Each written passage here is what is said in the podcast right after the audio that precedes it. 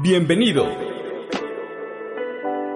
Estás escuchando un podcast de estrategia intelectual. Comenzamos en 3, 2, 1. Estrategia Intelectual presenta el programa ¿De qué vamos a hablar? con Lisette Angulo. Comenzamos.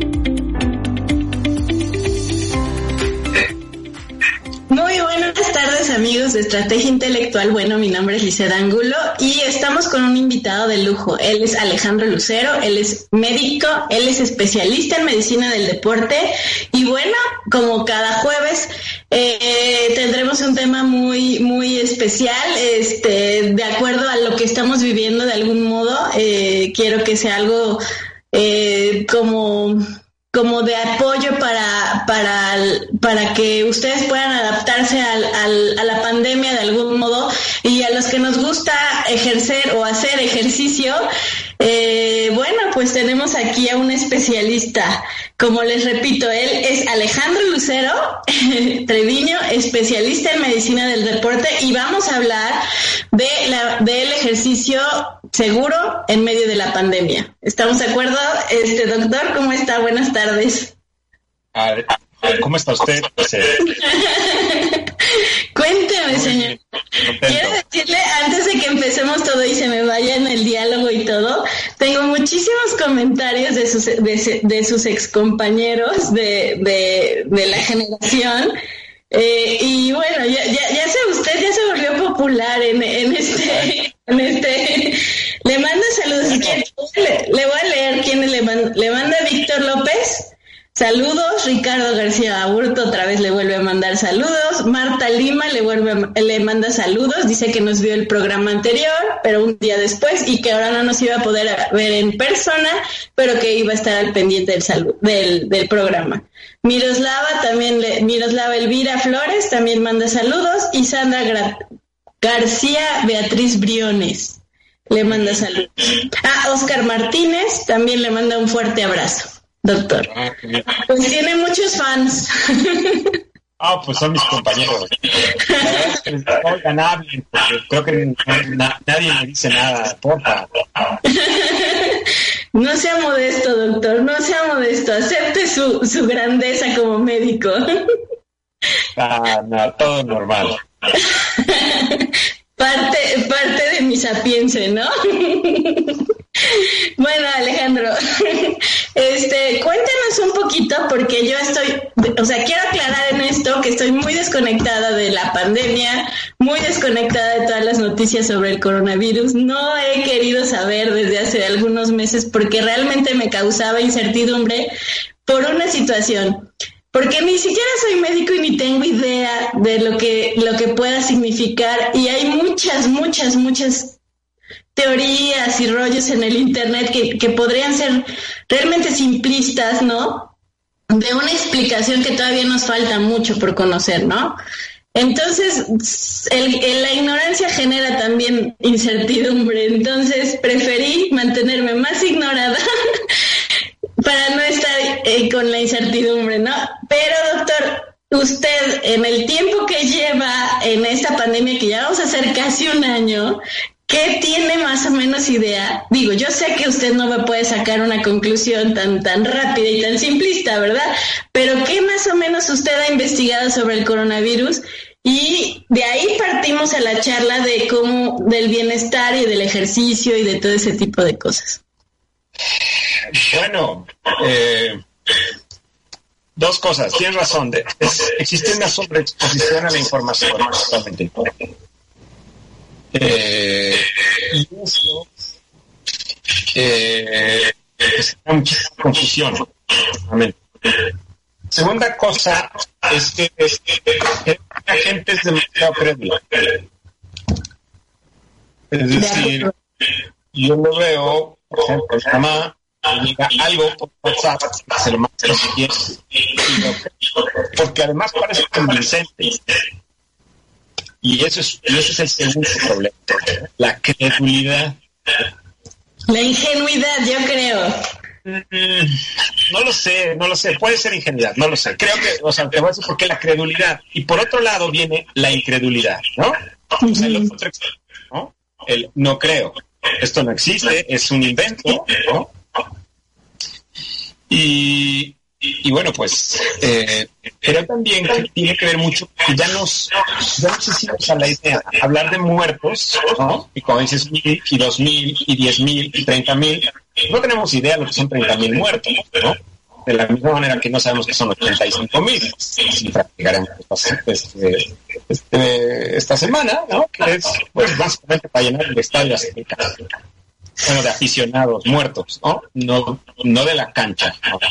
la cancha pues estaría llena, solo las, los espacios eh, es una situación muy, muy compleja. Eh, y aquí, okay, esas son las tres cosas que yo digo. Ahora, ¿qué cuestiones nosotros los profesionales de la salud? Eh, la primera es que nosotros no podemos cambiar nuestra, nuestro proceso, nuestro, nuestro actuar médico profesional con base en lo que se publica en la red internet. Claro. Nosotros, aunque puede resultar alguna guía, ¿no? te voy a decir, hay N cantidad de personas que me preguntan cosas, a la cual la mayor parte de ellas no las sé. Entonces le digo, mándame la nota, ¿no? mándame el artículo, mándame que lo leíste, y entonces lo que hago es buscar la, una fuente confiable. ¿no? El problema o la dificultad en la que nos encontramos es la evidencia científica, pues, que es lo que se publica en las revistas, en journals, ¿no? internacionales, ¿no? Pues es poca. Claro, ahora cada vez hay más, más y más. pues, algo que se representó en diciembre del año pasado, y para que se dé un artículo científico, ¿no? Se, se genere se haga, se corrija, luego se ha revisado el comité de la revista, se regresen las correcciones, vaya publicación, pues es un proceso que toma mucho tiempo. Mucho tiempo. Eh, la otra la otra potencial fuente de, de, información es el procesamiento de, las instancias de salud más importantes del mundo. Acá la Organización Mundial de la Salud Asociación Panamericana de, de, la Organización perdón, de Salud eh, y las secretarías de gobierno, perdón, de salud de cada uno de los gobiernos, ¿no? Y eso depende, pues, de, de qué robusto sea el sistema de control y registro de enfermedades, como el, referente mundial en los Estados Unidos, ¿no? con el, Centro de Control de Enfermedades.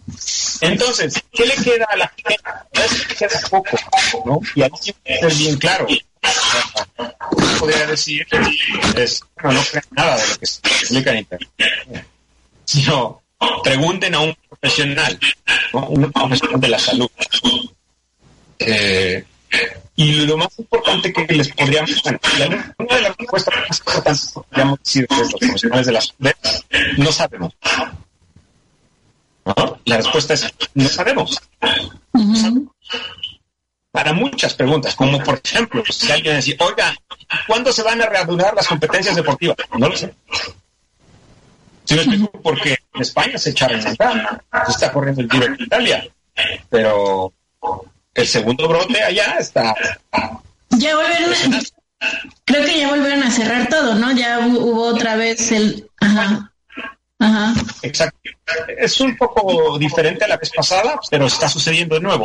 Entonces, sí, ya se retomaron ¿no? las, las eh, los eventos y, los, y el deporte, sin embargo, no se ha, o sea, muy probablemente se vaya a parar otra vez, ¿no?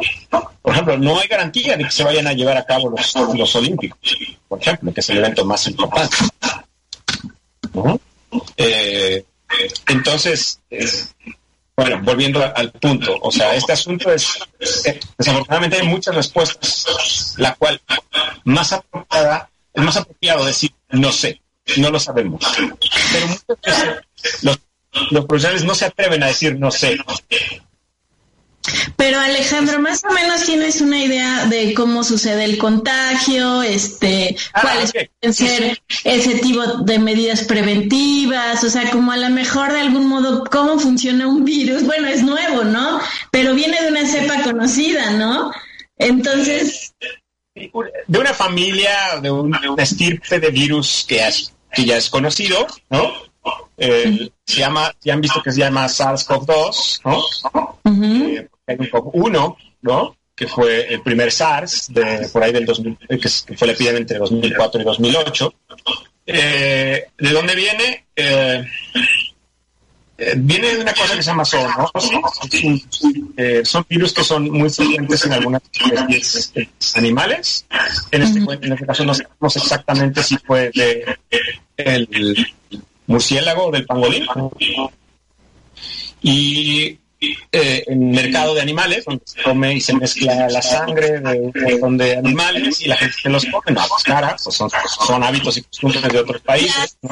pero no me imagino comiendo perro, rata y ese tipo de cosas. No son mis usos y costumbres. Eh, es, es, un hecho que, que, esto ya se había pronosticado, ¿eh? Cuando fueron algunos, algunos científicos a mirar lo que pasaba en, en China y en otros lugares, porque también pasan esas cosas en México, no sé si las sabías, pero bueno, no voy a meterme en ese rollo. pasa, pasa en México, en México hay zoonosis, o sea, por supuesto. Entonces, eh, dijeron, no va a tardar en que un virus de estos ¿no? brinque al humano. ¿no? Y así sucedió. Y curiosamente, el deporte tuvo mucho que ver en, que el virus eh, se diseminara en, Europa. Ahora te explico. Lo que genera el virus es una enfermedad de vías respiratorias, eh, agudo, quiere decir que se desarrolla rápido, ¿no? y que dependiendo de los factores de riesgo, eh, la persona puede ir desde no presentar síntoma alguno, presentar síntomas inespecíficos leves, síntomas moderados, respiratorios, digestivos, esqueléticos o el síndrome severo potencialmente letal. ¿no? En esa gama está el, el, Ahí quiero interrumpirte. ¿Qué tan cierto es que el virus busca la falla? Como se está rumorando. No quiere decir eso. No, no, no. O sea, no, no es así. Hay que entender No, no es así. Es, eso es malinformación. No, no sé exactamente qué quiera decir o el contexto de eso. Mejor te explico claramente cómo es que, cómo es que nos infectamos. ¿Qué te parece? ¿No? dos maneras. Dos maneras. Yo te voy a decir. Va a ir a lo de busca, ¿no? Rápidamente los, los cuando, cuando yo fui a la facultad de medicina, mi profesor de microbiología decía que el virus era una partícula viva y no viva. Yo no decía eso. Siempre está viva, solo que está como latente. Mientras está fuera de nuestro organismo, inclusive fuera de la célula donde se va a alojar, el virus está inactivo. En el momento en el que entra a la célula, en ese momento se activa y se, se replica, se reproduce explico? Así que que busque no es así. No puede hacerlo. Te digo porque hay, hay una asociación de, de, muchísimas más muertes, aceleración, por ejemplo. Bueno, no, no quiero marcar como aceleración, pero ha habido muertes como causales de pues cáncer, este otro tipo de cosas, ¿no? Este, gente enferma, ¿no? Que podría dar como causalidad, que no, que en la ciencia no existe eso, pero podría ser una consecuencia a que busque la falla, ¿no? Digo, no puedes dar una, O sea, el problema, o sea, el problema, Lisette, es, es eso. O sea, no, no hay que difundir, aunque suena bien, es como para entender, genera confusión y genera información que no es apropiada. Así que no es que el virus busque la falla. Ahí voy.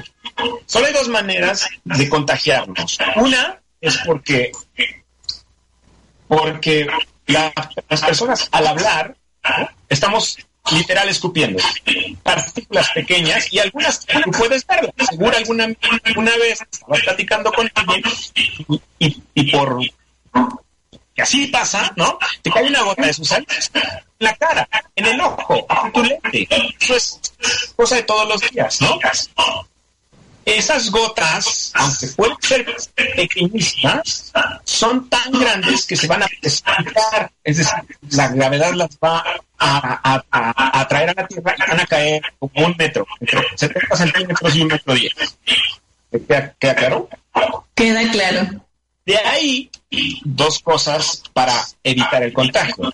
El uso de la máscara, ¿no? La máscara, porque pues toda, todo el virus se va quedar la máscara, o una muy gran parte de, de, las, de las gotículas, se llama, se va a quedar en la máscara. Y la segunda, mantenerse alejados. Es decir, ¿por qué? Porque aunque yo venga hablando, pues, estas, se van a precipitar o sea, se van a caer, pues, van a caer al suelo o en o en las cosas. Entonces, de ahí que la, mejor manera para evitar pues, es el uso de la máscara, en primer lugar, y, mantenerse lejos de otras personas. La segunda cosa, o el segundo mecanismo de contacto, y este es el creo que es más complejo, es que yo estoy hablando. Las gotas caen en la superficie, alguien más llega, coloca sus manos en esa superficie y la lleva a sus ojos, a su nariz o a su boca. Y eso puede ser alimento. Creo que ya se descubrió que dura mucho tiempo en superficies, ¿no? O tiene una Sí, porque te digo, es un, como decía mi maestro, no estoy diciendo que sea una definición eh, a, a, apropiada al día de hoy o, contemporánea. Mientras ahí puede permanecer inerte. Si me explico, ahí puede estar. Y el momento en que tú lo tocas, ¿no? Y lo llevas a tu nariz, automáticamente va a activarse. ¿Sí? ¿Cómo es que se... Ah, hoy día, eh, el Centro de Control de Enfermedades de los Estados Unidos modificó sus recomendaciones. ¿Por qué? Porque algunos, algunos reportes preliminares de estudios parece que pueden encontrar cierta evidencia, o encontraron cierta evidencia, de que el virus se puede transmitir por aerosol. ¿Qué rayos es eso? Una, una gotícula ¿no? Una gotícula es una partícula de un tamaño, no me acuerdo exactamente qué. Pero para que me entiendas, es del tamaño de mi dedo pulgar. ¿Sí? Uh Realmente grande. Existen otras que son mucho, mucho más chiquitas que ni siquiera lo pueden ver, porque es como del tamaño de mi pliegue, el pulgar. ¿Me explico? Esa no es una gotícula, esa es un aerosol. El aerosol no se precipita, sino que sí flota en el ambiente. ¿Sí? Parece ser que se puede transmitir en aerosoles, pero ¿qué se necesita para que se transmita en aerosoles? Uno, que la persona en general tosa, estornude y no use una máscara, ¿no? Porque la mayor parte de, de, de, de estos aerosoles y de las gotículas se van a quedar ahí. Pero, la, pero una parte va a salir. ¿no? Dos, que el ambiente esté cerrado o sea, que no haya, o sea, es un ambiente pequeño donde hay concentración, como podría ser una oficina, o podría ser un gimnasio, como podría ser un restaurante. Y tres, que no tuviese ventilación, porque la ventilación permite que los aerosoles se muevan, que no piensen la concentración, la cantidad para estar. O sea, con una gotícula te perfecto, simple, pero con un aerosol no, necesita haber una cantidad importante de este. Entonces, son los ambientes cerrados, ¿no? O podría ser el transporte público, por ejemplo, ahí sí podrías contagiarte. Aunque es difícil, pero es posible. ¿Eh? Una vez que entra al organismo, eh, el virus va a buscar o va a encontrarse una proteína de superficie en nuestras células. ¿no? Y se va a ir específicamente a eso y se va a meter a la célula. Y una vez que pasa eso, adiós. Ya estás infectado, no se puede hacer nada. Puede ser que dependiendo de la carga, si es pequeña, o sea, de la cantidad de virus que te que no logres desarrollar la enfermedad. Pero esto, pues, es, es ¿cómo decirte? Sí, sí, sí, sí, Prácticamente imposible de saber. Entonces, no es que el virus busque, ¿no? La falla. podemos, no, todos nos podemos infectar exactamente igual, pero ¿no? la manera en que el sistema inmunológico de cada persona responde es lo que va a condicionar y determinar la gravedad ¿no? del cuadro o que tú estés así. ¿Eh? Sí, también se hablaba de que, ¿cómo se dice cuando se infectan todos y ya están como vacunados? O no me acuerdo. inmunidad de rebaño. ¿no? me sé, inmunidad de rebaño, exacto. Bueno, eso existe, ¿no? Tal cosa existe. Un poco para que quede claro eso, un poco de cosas antes de eso. La gente piensa, y esto es algo muy, muy importante, que si tú haces tal o cual cosa para fortalecer tu sistema inmunológico, ¿sí? ¿Sí? Vas a, es menor la posibilidad de infectarte. No es verdad. No es verdad. ¿Ok? Si tienes el sistema inmunológico del Capitán América, te vas a infectar. ¿Sí? A lo mejor no te mueres, ¿no? Pero te, pero te infectas. Pero yo, espero que nadie se muera, pero no va a pasar. Claro. No, no, pero de que te vas a infectar, te vas a infectar. Ahora, de eso al tipo de, de, enfermedad que tú vayas a desarrollar, de síntomas que tú vayas a desarrollar, desarrollar, eso sí depende de tu estado orgánico. ¿Cómo está funcionando tu organismo? ¿Me explico? ¿Qué quiero decir? Que si, que si Capitán América ¿no? se infecta, probablemente pase como asintomático o con síntomas leves. Pero si me infecto yo, probablemente me den moderados. ¿Me entiende? Sí, perfecto. Ok. Pero no es que comas algo, tomes algo, no ciertas características, o vayas a la pirámide de Teotihuacán y con eso no te vas a infectar. Es un error conceptual. Es algo muy, muy importante. ¿Por qué? Porque no tenemos desarrollado inmunidad específica, específica para el virus. Tenemos inmunidad general, pero el virus no es, nuestra inmunidad general no es suficiente para detener la infección. ¿Ok? Me queda claro. Ahora, vamos, vamos a, a, tu, experiencia como médico y médico del deporte. Y bueno, supongo que sí debes de manejar esa parte de ser el Capitán América, ¿no? ¿Cómo podemos llegar a ser el Capitán América? muy bien. Eh, fíjate que eso es algo muy, muy interesante, ¿no? Eh, bueno, ¿cómo mejorar nuestro sistema inmunológico? existen, existen tres cosas principalmente que pueden favorecer estado adecuado de nuestro sistema Y esto es prácticamente aplicable a todas las, a todas las personas. Número uno, y es probablemente más importante, el sueño y el descanso. Las horas de sueño, fundamentales. Eh, con solo unas horas de privación del sueño, la actividad de las células, las células inmunológicas, ¿no? producen sustancias, ¿no? Las que son propiamente de defensa, ¿no? Como soldados que matan, malvados, ¿no? Es, las dos divisiones se ven afectadas fundamentalmente con la deprivación del sueño. Es decir, no duermes suficiente, no tienes una calidad del sueño adecuada. Una noche, el sistema inmunológico va a ir para abajo de todas maneras te vas a infectar. Sí, La capacidad de respuesta que tú vas a tener es mucho menor. Entonces, primera recomendación, dormir. Dormir y descansar. Número uno.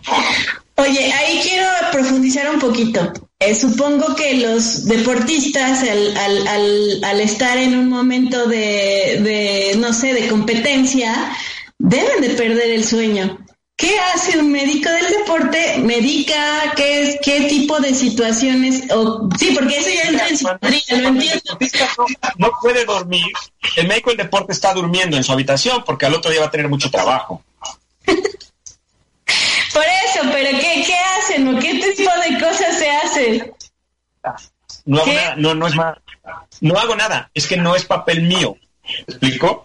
¿De, quién es? ¿Psicólogo de quién es? Ajá. Perfecto. Pero los deportistas buenos realmente eh, ya tienen desarrolladas técnicas de relajación para esta situación, ¿no? Es, decir, ellos ya saben cómo controlar su arousal, se llama, ¿no? Es el nivel de excitación o relajación que tienen. Ellos se conocen muy, muy bien y tienen técnicas con las cuales ellos pueden relajarse e inducir el sueño, pueden ir desde la eh, imaginería, ¿no? Este, la meditación eh, y unos ejercicios de relajación como relajación progresiva de Jacobson, muscular progresiva de Jacobson, y eso no, no lo enseño yo, lo enseño el psicólogo. Y cuando no hay psicólogo, pues hago lo que puedo, ¿no? no es mi área, ¿no? Por otro lado, los deportistas que no duermen la noche anterior de la competencia no, no ven tan es normal, es, el campeonato del mundo, ¿no? es una competencia muy importante para ti, primer maratón, lo que tú quieras, difícilmente vas a dormir bien en la noche. ¿no? Parece ser que esa noche no, no pega al rendimiento del día siguiente. A tu sistema inmunológico sí, pero al rendimiento no tanto. Pero cuando has acumulado más de una noche de mal sueño, seguro el rendimiento se va a bajar. No el porcentaje. Entonces, el sueño es apropiado, ¿Qué es lo que yo podría poner? En realidad lo pongo yo, son recomendaciones que pones para el coach, fuera celulares a partir de las 8 y media de la noche. No televisión a partir de las 9 no por cosas, sino porque si están en las redes van a estar jugando y viendo. Y dos, los aparatos generan luz azul. La luz azul, las pantallas. La luz azul inhibe la secreción de melatonina hasta por una hora. Eso va a retrasar el ciclo de sueño profundo. No va a descansar. Entonces, esa es más o menos la recomendación, ¿no? Ok no, para mejorar el sistema inmunológico. Así que no estás durmiendo bien, pero estás viendo la televisión esta noche, apaga la televisión, ¿no? ponte una luz directa, apaga todas las luces, ve y verás que te duermes rápido. Oye, ¿y cómo en un equilibrio del sueño? Porque hay, hay gente, ¿cuál, ¿cuál es la hora más o menos para llegar a ser, las horas exactas más o menos para llegar a ser este Spider-Man, superhéroe y tener eh, eso es, eso es variable de persona a persona, ¿no? Eh, por ejemplo, los adolescentes duermen mucho, ¿no? O sea, pueden dormir muchas horas, ¿no? Sí. Eh, normalmente cuando pasamos cierta edad, como yo, por ejemplo, ahora me cuesta muchísimo trabajo levantarme temprano y ahora todos los días, 7 de la mañana, 10 para las y abrir los ojos, ¿no? Pero en general eso es que tus, no hay sistema determinado, sino que tú te acuestas y a la hora que te despiertas, esas son las horas que necesitas. ¿No? Y eso tiene mucho que ver con, los días, con los días previos, ¿no? Si tú estás, si no has dormido correctamente o tu trabajo de entrenamiento es muy fuerte, pues obviamente vas a estar más, más ¿no? No, y es, y es totalmente correcto. También el, el, el, en, en cuestiones cognitivas el cerebro se va deteriorando. Entonces hay mucha, mucha, mucha cosa detrás del no dormir. Claro. Bien, la segunda cosa que, podemos hacer para mejorar nuestro sistema inmunológico eh, es eh, la alimentación. ¿no? Existen ciertos alimentos que tienen un efecto conocido que alteran negativamente nuestro sistema inmunológico. Eh, y, por otro lado, existen algunos alimentos en particular que lo estimulan positivamente.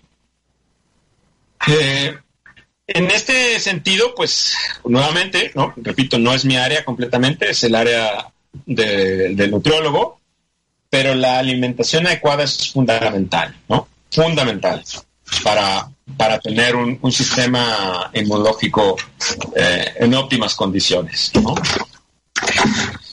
La tercera cosa que se necesita hacer después del sueño y la alimentación es ejercicio.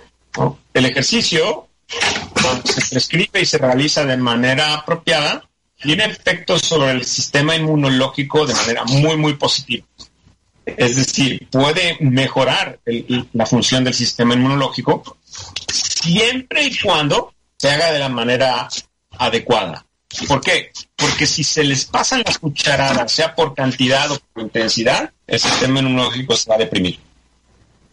Esta depresión o esta disminución de sus funciones es temporal, ¿no? De hecho, existe descrito en medicina del deporte una cosa que se llama síndrome de la ventana de oportunidad. Ustedes se, dieron cuenta que, ay, por cierto, lo he experimentado, ¿eh? ya me pasó, ahora te platico. Se, ha sucedido o sucede que los, los deportistas después de que o cuando van a una, a una competencia larga e intensa, eh, tienen el riesgo de enfermarse eh, dos o tres veces más que la población que no se ejercitó. ¿Me explico? Además que los deportistas se enferman más de vías respiratorias que el promedio de la gente. Eso es porque el entrenamiento llega a un punto de intensidad o de duración o de las dos cosas que deprime el sistema inmunológico y les y es más fácil que se infecten, si me doy a entender. Sí, perfecto. Entonces, sin embargo, existe la otra situación, ¿no? El asunto de la, del confinamiento ¿no? en, la, en las casas ha hecho que muchas personas se vuelvan más sedentarias. Personas que iban al gimnasio o que iban a una clase o que iban a una alberca no están yendo. Y eso es un problema. Eso es un problema porque el confinamiento sí está limitando los contagios, pero está incrementando la susceptibilidad a los contagios porque el sistema inmunológico está para abajo y un descontrol en la presión arterial, un descontrol en el azúcar, en los, en los lípidos, porque además está en su casa, tiene ansiedad, comen, ¿no? Su actividad física ha disminuido muchísimo, no están haciendo ejercicio y entonces en este momento no se ve porque es algo, creo que va a empezar a verse, ¿no? Pronto, si no es que hay algunos casos. Pero, pero si esto continúa como va a continuar y la gente no hace ejercicio, su salud se va a deteriorar. ¿no? Porque es lo que les digo, bueno, ahora eh, pareciera o da la, da la apariencia que todos los demás problemas de la salud no son importantes, pero perdón, cáncer sigue habiendo, diabetes sigue habiendo, hipertensión sigue habiendo, dislipidemia sigue habiendo y más. Entonces, el confinamiento genera algunos otros problemas, ¿no? Por lo tanto, es necesario hacer ejercicio, es deseable hacer ejercicio, aún en el confinamiento, más aún en el confinamiento, no solo por aspectos eh, físicos, biológicos, sino también por el impacto emocional que esto tiene. ¿Me explico? Claro, claro. Un, organismo que deja de tener el entorno que tenía, deja de, se empieza a deprimir efectivamente y empieza a causar muchas consecuencias en, también en el sistema inmune, ¿no? Mira, Ale, nos vamos a ir en, eh, a, ¿cómo se llama? Comerciales. Y regresamos con, este, ya como de lleno con la, cómo, cómo hacer eh, esto más saludable, ¿no? Más, más, menos riesgoso del contagio. Porque me parece que todavía no han abierto gimnasios, o sí, ya, la verdad, estoy desconectada totalmente del mundo real. Hablamos de eso, con mucho gusto, claro. Bueno, vamos de regreso. Amigos de Estrategia Intelectual, bueno, les agradezco. Vamos a comerciales y regresamos con la charla con el doctor Alejandro Lucero. Estamos hablando de medicina del deporte. Muchas gracias.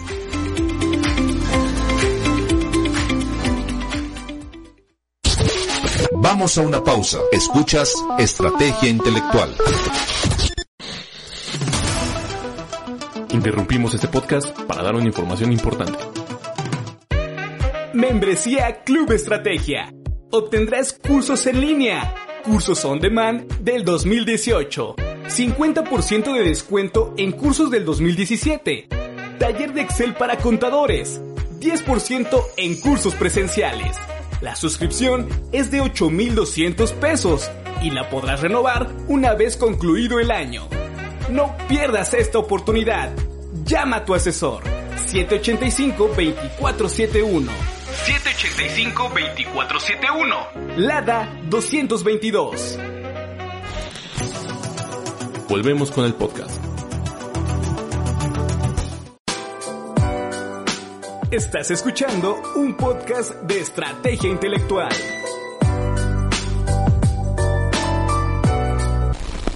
Y ya regresamos. Estás en estrategiaintelectual.com.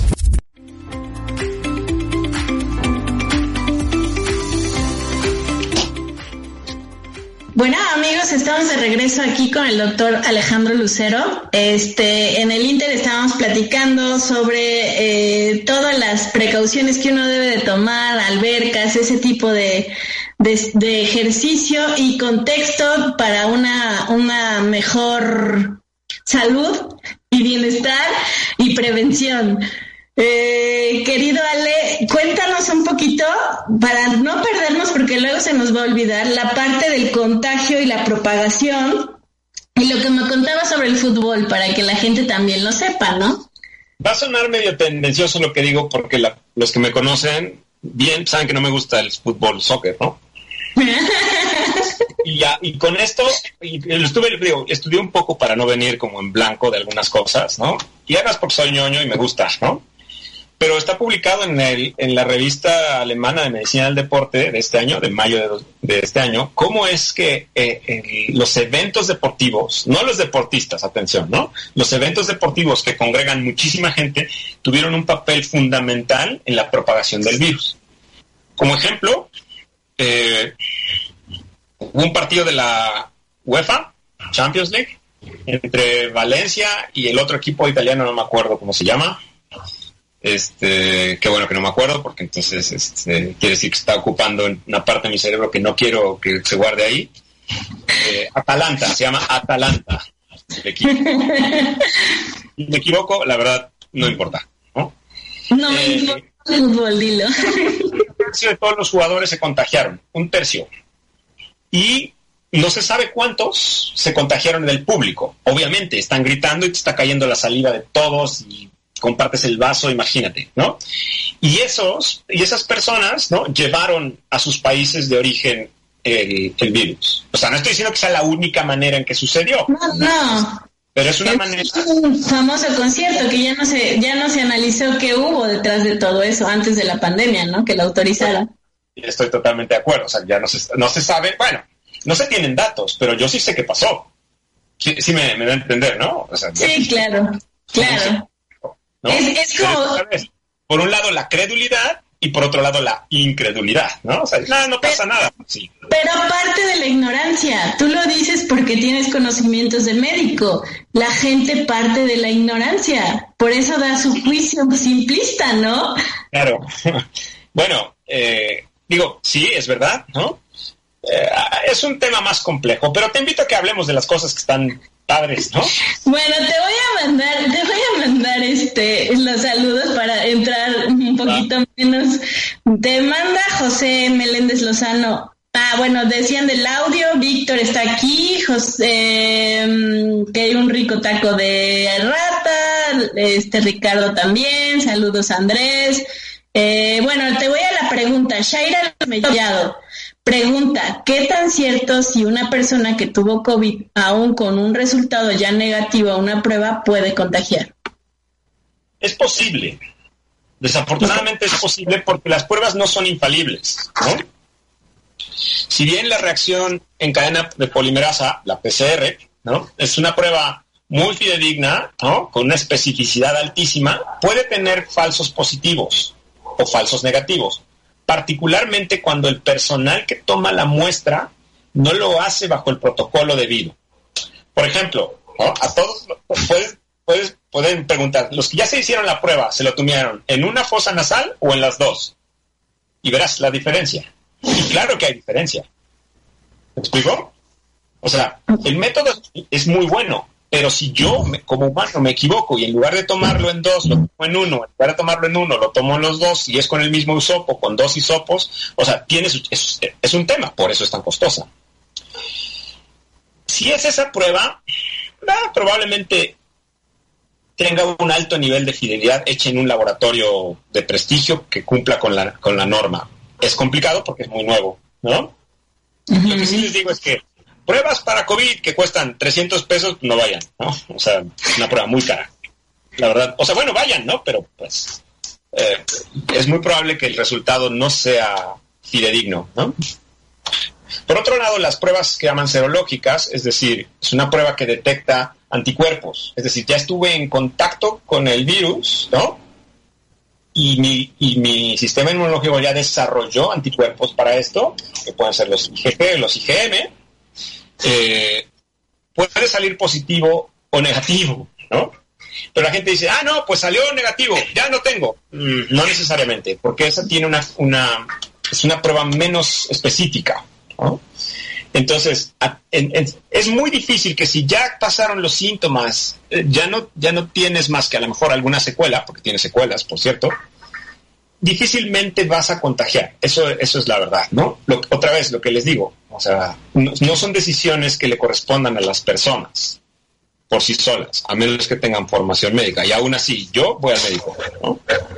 Sino es el profesional de la salud quien tiene que dar la recomendación, ¿no? Oye, y, entramos a cómo hacer, nos quedan como 20 minutos, pero cómo hacer el ejercicio más precavido, como por ejemplo, si ya abrieron, dicen que una de las grandes altas, yo leí en un artículo que eran los gimnasios, ¿no? Este, no sé qué tanto pueden ser las albercas, qué, qué deporte podemos practicar que sea el más fácil para evitar una en cuanto al ejercicio, hay que entender dos cosas, o bueno, algunas cosas. Va. Hay que hacer ejercicio. El lugar más seguro para hacer ejercicio es tu casa.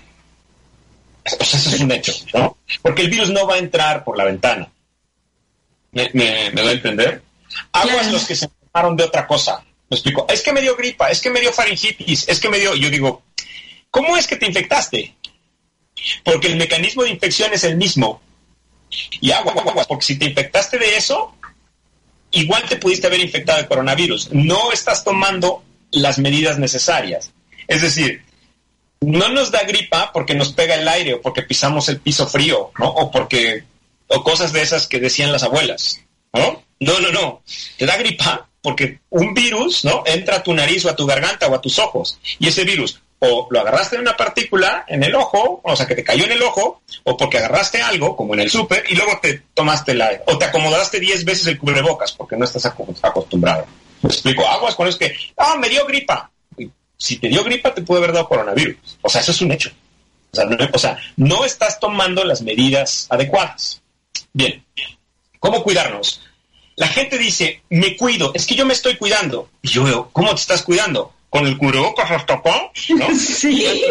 Un centro comercial. O sea, el problema es que el, cubrebocas, la careta, pues, y el traje de película de Hollywood, ¿no? Da la falsa sensación de seguridad. Pero da mucha risa la gente, ¿no? Que va con cubrebocas, gafas, guantes, los veo, ¿no? Y con el guante, ¿no? Que agarró algo, se está acomodando el cubrebocas. ¡Puf! De acuerdo, totalmente. Ya valió, o sea, ya valió. Porque digo, bueno, ¿para qué usan los guantes, no? Pues porque, pues, o sea, si de todas maneras tocas el guante, o sea, con el guante, pues es exactamente lo mismo. Ahora, si el guante tuviera unas, un recubrimiento antiviral, te la compro. Pero eso no existe, ¿sí me explico? Estás usando los Scotch Bright, ¿no? Oye, ¿y qué tanto sirve el traer una botella de alcohol en tu bolsa y todo el tiempo? Digo, es que ya se vuelven comportamientos obsesivos. En la consulta tengo una botella de alcohol, ¿no? Normalmente es de whisky, ¿no? O, o... sea, ¿no sirve? No, ok, una botella de alcohol. Eh, sí, sí, es una manera, es preferible el lavado de manos, ¿no? Claro. Es un hábito, ¿no? Pero es adecuado el uso de geles desinfectantes o el mismo eh, o el líquido, es válido, ¿no? Eh, solo que hay un problema, ¿no? O sea, hay muchos que son chafas. Y chafas digo porque no tienen la concentración de alcohol suficiente para matar al bicho.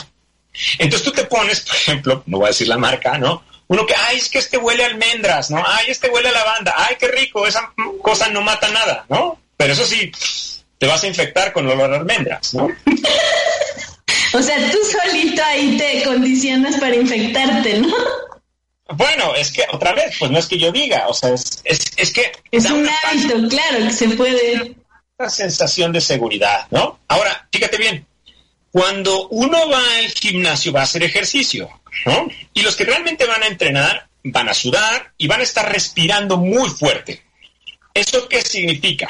Que si no usas cubrebocas, ¿no? Que si no usas cubrebocas, vas a llenar todo de saliva y de mocos. Perdón por la expresión, pero así Y sudor, ¿no? O sea, ese no es un tema porque no se transmite por sudor, ¿no? Ah, ok. Tienes razón, ¿no? Pero ¿cuál es el tema, no? ¿No? O sea, el tema aquí es que imagina un gimnasio antes de la pandemia. Si la saliva los, y los mocos fueran fluorescentes, el gimnasio no tendría que pagar luz. Para que te des una idea de la cantidad de saliva o la cantidad de mocos que hay en los aparatos, en el piso, en el mostrador, en el bebedero de agua y en tu botella de agua. ¿Me explico? Porque llevas tu botella de agua, ¿no? Y pasa alguien y ya le escupió, literal. No es porque quiera ni porque sea grosero, sino porque eso pasa. Ahora imagínate que, pones tu botella en, la caminadora, ¿no? Pues, obviamente, si fuera fluorescente, vaya, tendrías que usar gafas oscuras para que no te... esa es la situación. Ahora, piensa, ¿cómo, ¿cómo evitas tocar eso? O sea, no hay manera. O sea, hay un riesgo. ¿Cuál sería el riesgo? Bueno, que yo me resbalo y mi nariz y mi boca caen en el asiento. ¿No? O sea, sí, sí puede ser. Pero lo más común es que agarremos las cosas, ¿no? Y me da comezón la nariz, me, me tallo los ojos, porque más o menos en promedio nos tocamos la cara unas, creo que 45 veces en un día, en una hora, perdón. Mira, lo estás haciendo ahora, mira, lo volviste a hacer. ¿No? Yo, todo el tiempo. Es normal. Entonces, es un lugar que está lleno de saliva y mocos. El riesgo de contagiarte ahí es muy alto. Segundo riesgo de los lugares cerrados, ya lo hablamos. Respiras más, ah, no lo había dicho. Si tú respiras más fuerte, ¿no? Como cuando hacemos ejercicio, la, gotícula no se va a precipitar a un metro, se va a precipitar más lejos, o sea, va a viajar más distancia. Entonces, probablemente en un gimnasio, el metro y medio que se recomienda como sana distancia no sirva. ¿Me explico? Al gimnasio donde yo voy, ¿no? abrieron la alberca. Y esta semana fui a probarlo. Y dicen que van a dar permiso de nadar dos personas por carril. ¿No? Para que se den una idea, una alberca olímpica, esta no es una alberca olímpica, es mucho más chiquita que una alberca, cada carril mide 1,80. 1,80. Eso quiere decir que dos personas van a estar separados como por 80 centímetros. Respirando fuerte, pues básicamente nos vamos a escupir en la cara aunque no querramos, tarde o temprano en una vuelta. Así que es una medida bastante absurda. Oye, y además que cuando hacemos ejercicio no aplica, es más distancia y no sabemos cuánto es esa distancia. Eso es algo muy, muy importante. No sabemos cuánto es esa distancia. Por último, si el lugar no está bien ventilado y o tiene aire acondicionado que hace que circule el aire, lo único que está haciendo es concentrar las partículas virales. Es decir, la cantidad de virus va a ir acumulándose conforme pase el día. Entonces, si tú llegas a las 6, pues quizás no te toque un ambiente con muchos aerosoles. Estoy hablando de los aerosoles, ¿no? Pero a las 12 del día está lleno de aerosol, de virus. ¿O no? Y esto es importante porque te toman la temperatura, ok, ¿no? Está bien. Ah, ¿Y los asintomáticos? Y te la toman en la mano luego, es una ofensa no sirve, además en la mano no sirve, porque lo que no saben las personas, y sí lo entiendo, pues es que eh, la parte apendicular, o sea, nuestras extremidades, pues tienen en general menos temperatura que la central. Deberían tomarla, pues, sí en la cabeza, pero no o en el cuello, idealmente. ¿No? Entonces, realmente, pues es, un, es una norma, ayuda, no digo que, que esté equivocado, porque puede entrar. Alguien que trae fiebre, no, amigo, no entras, listo, ¿no? Mira, yo, yo, yo, he observado el comportamiento de las pocas veces que he salido y, veo cómo, por ejemplo, te toman la temperatura, ni siquiera se fijan en tu temperatura, dejan ahí, este, no sé, he observado que incluso hay túneles, ¿no? Para que pases por un sanitizante que no sé qué tanto pueda ser favorable. Este, yo tenía idea que el uso de las albercas, por ejemplo, es realmente pues sucio, que incluso se encuentran heces fecales y ese tipo de cosas en las albercas. A mí las albercas no me gustan, por eso me dan mucho asco. A ver, atención. Eh, la alberca. Bueno, queda claro lo del gimnasio, ¿no? O sea, lo, del gimnasio. Por cierto, el, el gimnasio al que voy, las caminadoras y las, las máquinas de cardio que le llaman, ¿no? las de ejercicio dinámico, no están funcionando. Por eso, obviamente. ¿no? Obviamente no van a estar, ni van a funcionar pronto. Y si funcionan pronto, no vayan. no vayan.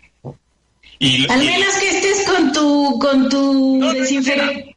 No hay manera, o sea, no, no hay manera. No hay manera. Además, no es por eso. Es porque yo soy el que está produciendo. Es una cuestión de responsabilidad. Sí, sí me voy a entender. Yo sé que estoy produciendo más. ¿Oh? Claro. Perfecto, de acuerdo. Las, las albercas. Ok el agua tiene una, o sea, sí sabes, ¿no? Los desinfectantes a base de qué son, ¿no? De cloro. O sea, el cloro literalmente mata todo. Si no, tómate una, tómate medio litro de cloro y vas a ver cómo te mueres, garantizado. ¿No? Entonces, eh, eh, el cloro, pues algunas albercas no tienen cloro. Donde yo voy no tiene, o tienen cloro, pero tienen una parte proporcional o mayor, inclusive de bromo. Porque hace que, o sea, se mantenga, o sea, da el efecto bactericida, ¿sí? O sea, mata la bacteria, mata los virus, pero no tiene ese olor de cloro tan fuerte que desagrada, ¿no? Pero yo cuando llego a una alberca, ¿no? Y ya me están llorando los ojos, ah, digo, qué bien. Porque en esa alberca, aunque haya heces fecales, no va a haber las bacterias que te, que te, que te infectan. Es verdad, hay heces fecales, sí. Hay pelo, sí. Hay células muertas, sí. Hay orina, sí. Hay flujo menstrual, sí. Pero inactivo. ¿Me explico? Y por cierto, también hay en el agua en la que te bañas, déjame decirte. Pero bueno, no vamos a entrar en eso. ¿no? Oye, es un milagro que estemos vivos, ¿estás de acuerdo? No, no, te escuché, perdón. Es un milagro que estemos vivos. Más o menos. Ahora, ahora hay, hay, cosas más interesantes del sistema inmunológico, ¿no? ¿Te has dado cuenta que ahora los niños tienen muchas alergias y intolerancias a muchos alimentos? No, no como nuestra generación. O sea, que teníamos alergias eran raro, pero ahora casi todos los niños. Pero es porque vivimos en un ambiente demasiado limpio. Los niños no se exponen, las mamás este, esterilizan los biberones, por ejemplo. Digo, ¿por qué? ¿No? O sea, el, sistema inmunológico necesita un estímulo para desarrollarse y si no se lo das, pues no se va a desarrollar. Y por eso un montón de enfermedades. Bueno, voy a volver al punto. La ventaja que tiene la alberca es que yo cuando respiro fuerte, escupo, se precipita la gotícula, pero cae en el agua y, el, y, inmediatamente que cae en el agua, se muere. O sea, a los segundos, el virus se inactiva. Por ¿Con la agua? Ah, por la concentración, claro. Por el cloro que tiene el agua, por el infectante que tiene el agua. Entonces es un lugar potencialmente más seguro. Es decir, alguien estornudó y traía covirus y aquí está, es más, eh, escupió. No va a pasar nada. O sea, yo me voy a meter en esa agua y no va a pasar gran cosa. Guácala, ¿no? Pero pero no, no me voy a infectar. O sea, pero puede caer en el carril, ya sabes, lo que divide carril a carril. Ok, sí es cierto, o sea, sí es verdad, ¿no? O sea, pero ya empieza a ser más difícil. La bronca más grande en la alberca es qué tan junto estás, ¿no? O, qué tan separado estás de, de, la otra persona. Y la segunda es que si hay muchas personas ahí, es un ambiente cerrado, ¿no?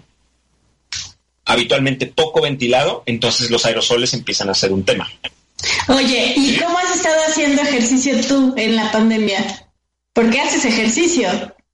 Sí, eh, yo hago triatlón desde hace muchos años, ¿no? Eh, bueno, aquí hay un tema muy, muy importante. Me voy a mover para encender la luz. Eh,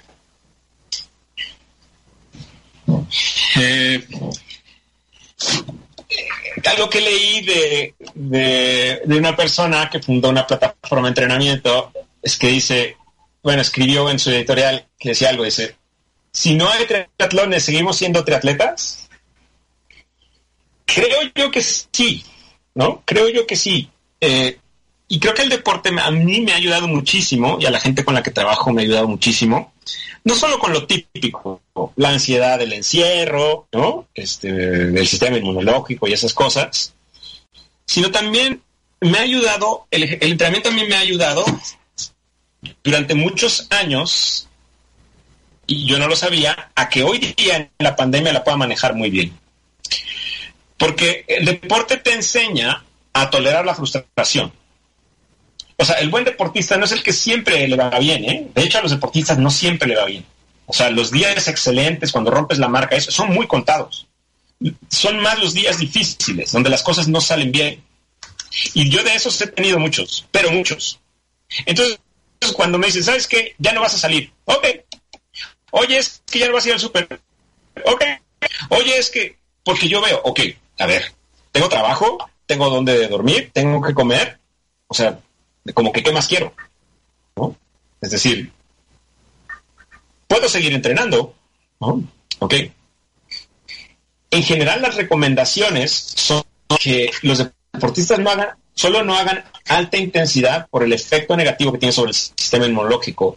Para serte honesto, la, todos mis deportistas están, haciendo, están haciendo alta intensidad, pero con protocolos bien, bien estrictos y con un control bien, bien estrecho. Yo que he estado haciendo todo menos nadar, porque estaba cerrada la alberca, esta semana fui y voy si hay una o dos personas. En el momento que hay más de tres personas, me voy. Me voy porque el riesgo es muy alto. Para mí y para las demás personas. Eh, he estado entrenando la bicicleta en la casa porque tengo un aparato que se conecta a la computadora y puede simular con la de resistencia. Entonces, y está conectado a una pantalla, entonces yo puedo ir como que voy a donde quieras, ¿no? Eh, entonces entrenado ahí. Salgo a correr y a trotar, ¿sí? Eh, cerca de mi casa eh, y no he tenido mayor, sobre todo cuando estaba realmente el confinamiento fuerte, no tenía ningún problema porque pues casi no había gente, ¿no? El problema lo tengo ahora porque ya, aunque la pandemia sigue cada vez más fuerte, pues la gente ya salió, ya le vale gorro y entonces todos traen curvebocas, ¿no? Pero piensan que pues, eso es suficiente y no es suficiente. Entonces, ahora he tenido que cambiar de lugar de entrenamiento porque en el otro lugar había demasiada gente. Eh, ¿Cuál es la clave aquí? Eh, bueno, pues muy simple, no tocas nada desde que sales, no tocas absolutamente nada más que el piso, ¿no? Eh, de todas maneras, cuando llego a casa, hago el protocolo de sanitización, de. Los, tenis no entran al resto de la casa. Llego directamente al baño, eh, me quito la ropa, la cual va a lavarse, y yo me meto a bañar. Sí. O sea, o sea que sí, yo tengo ese protocolo, yo desinfecto todo lo que entra a la casa, este, me baño cuando entro, la ropa se queda, se vuelve a lavar, o sea, todo ese tipo de cosas. Bueno, cuando haces cuando haces ejercicio, pues de todo, a fuerza tienes que lavar la ropa en general, ¿no? no, me, me, refiero también a la salida. Bueno, sí, claro, está sudada, de acuerdo. Eres bien sarcástico. Por eso siempre me caíste bien. me caes de pelo. Eh, bueno, Alejandro, se terminó el tiempo. ¿no? Y obviamente mantenerte alejado. ni hablar. Ya se acabó, pero tenemos el, el, el, el, acuerdo tú y yo de que cada mes íbamos a hacer un programa. Entonces tenemos pendientes otros programas posteriores y bueno, más, más sobre esto que me pareció sumamente interesante y también como muy aclaratorio a todas las dudas que tenía. Por supuesto, desde mi ignorancia que no soy médico, ¿no? Sí, con mucho gusto. Y si alguien tiene dudas, con mucho gusto pueden mandarme un mensaje por el Facebook y con mucho gusto los se los respondo. deja tus datos del Facebook, eres estás como Alejandro Lucero Treviño, ¿verdad? Sí. Y contestas Messenger cualquier duda. Y con mucho, mucho gusto. El, grupo de, de, Facebook es un grupo cerrado para mis para mis deportistas. O sea, no los voy a aceptar, no lo tomen a mal, ¿no? No es por eso. Pero me escriben por Messenger y con mucho gusto mucho gusto. perfecto, te manda Ricardo Allica, saludotes al gran doctor Lucero Treviño, Rafael Gómez Martínez, muchas felicidades doctor Alejandro Lucero por tus comentarios y ser certero en los comentarios. Bueno, repite. Y bueno, te mandan muchos saludos, tienes muchas porras, tienes mucha audiencia. Me encanta la manera en que lo explicas todo perfecto, este, sin tanto este lenguaje este rebuscado de los científicos y de los médicos y de toda aquella personas que no se bajan al nivel simplista. Pero me encanta, me encanta. me gusta que no eres reduccionista, que sí, pero lo intentas. sí, sí, trato, trato. Pues bueno, agradezco mucho, mucho. Nos vemos en un mes, primero Dios. Este, Igual y pueden surgir dudas en ese tiempo que nos escriban o que te escriban y podemos ir tratando temas, ¿no? Porque como cuánto le echas más o menos por tus conocimientos médicos a la pandemia? Un año más. Sí, yo también creo. Pues sí. Como Bueno, ya, escritorio, ya hice un gimnasio aquí en mi casa, ya redecoré porque pues aquí voy a estar, aquí voy a estar guardado mucho tiempo. Ya todo lo pido por, por mensajería, por paqueterías, no tengo que ir al súper, o sea, la verdad es que hay que adaptarse. Por ese día decía Darwin que el, el, la inteligencia depende del que se adapta al medio, ¿no? y somos sapienses, entonces ya vamos, deberíamos demostrarlo. Creo, ¿no? Pero bueno, a veces, o sea, la resistencia al cambio es un, es un tema. Mucho. Muy bien. Pues muchísimas gracias, este querido Alejandro Lucero. Eh, agradezco muchísimo, muchísimo a Estrategia Intelectual y bueno, a todos los que nos ven. Nos vemos el próximo jueves en su programa de qué vamos a hablar. Mi nombre es Licia Angulo. Estuvimos con el doctor Alejandro Lucero Treviño. Y bueno, nos vemos pronto, Ale. Bye. Agradezco, bye.